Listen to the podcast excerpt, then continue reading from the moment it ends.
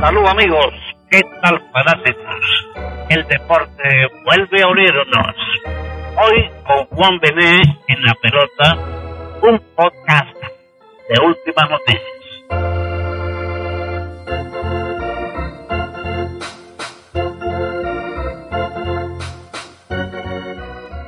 Hay que hablar del Hall de la Fama. Acaban de elegir a los afortunados de este año querido amigo de y Larry Walker, elegidos por los periodistas de la Major League Baseball Writers Association, y estos dos inmortales, Derek Jeter y Larry Walker, van a hacer compañía a Marvin Miller y a Ted Simmons, quienes fueron elegidos por el Comité de Veteranos. Así que vamos a elevar a cuatro el 26 de julio, día domingo, que ha sido ubicada como la fecha para la ceremonia en Cooperstown. Que una vez hay que hablar de los candidatos del año que viene porque eso inquieta a los fanáticos y, piensan, bueno, el año de tal, por ejemplo, Kerr no llegó, pero si los candidatos del año que viene no son muy fuertes, quizás sí llegue. Y siempre hay una esperanza, claro, y la esperanza es lo último que se pierde. Por cierto, sí, los candidatos del año que viene no van a ser importantes como los de este año, caso de Pereira y Larry Walker, que estaba en su décimo y último año de candidato. Y bueno, ahora van a estar en Cooperstown. Los candidatos del año que van a ser los más importantes de los que quedaron en la elección de este año son Schilling, que obtuvo el 70% de los votos, Roger Clemens 61%, Barry 60% y Omar Esquel 52.6%. Los nuevos candidatos son dos lanzadores zurdos, Mark Bueros, que lanzó en Grandes Ligas durante 16 temporadas y dejó récord de 314, 160, 381.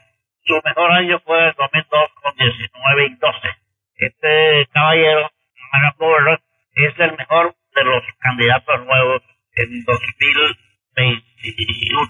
El otro lanzador zurdo es Barry Seaton, 15 años en las mayores, récord de 165, 144 de efectividad. Su mejor campaña también 2002 fue al que Bird con 22.75 de efectividad. El otro candidato nuevo que llama la atención es Tory Hunter, outfielder, 19 años en grandes ligas, batió para 277 323 monrones,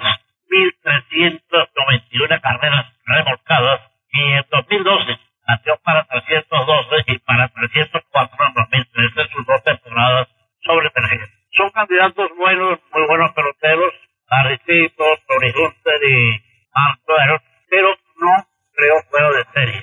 De acuerdo con cómo están las cosas, creo que el año que viene no votaré por ninguno. día la entregaré en porque ninguno me parece que es un fuera de serie.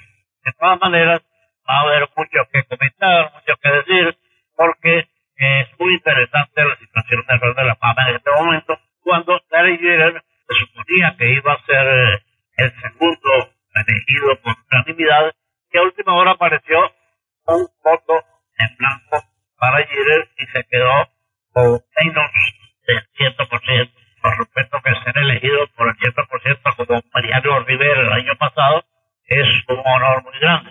Nunca habría ocurrido hasta el caso de Mariano. Se suponía que Chile iba a ser el segundo y no lo fue. Así son las cosas de la vida, así son las cosas de los de la fama y del béisbol. Amigos, todo lo que comienza termina, pero volveré. Juan verá en el próximo programa.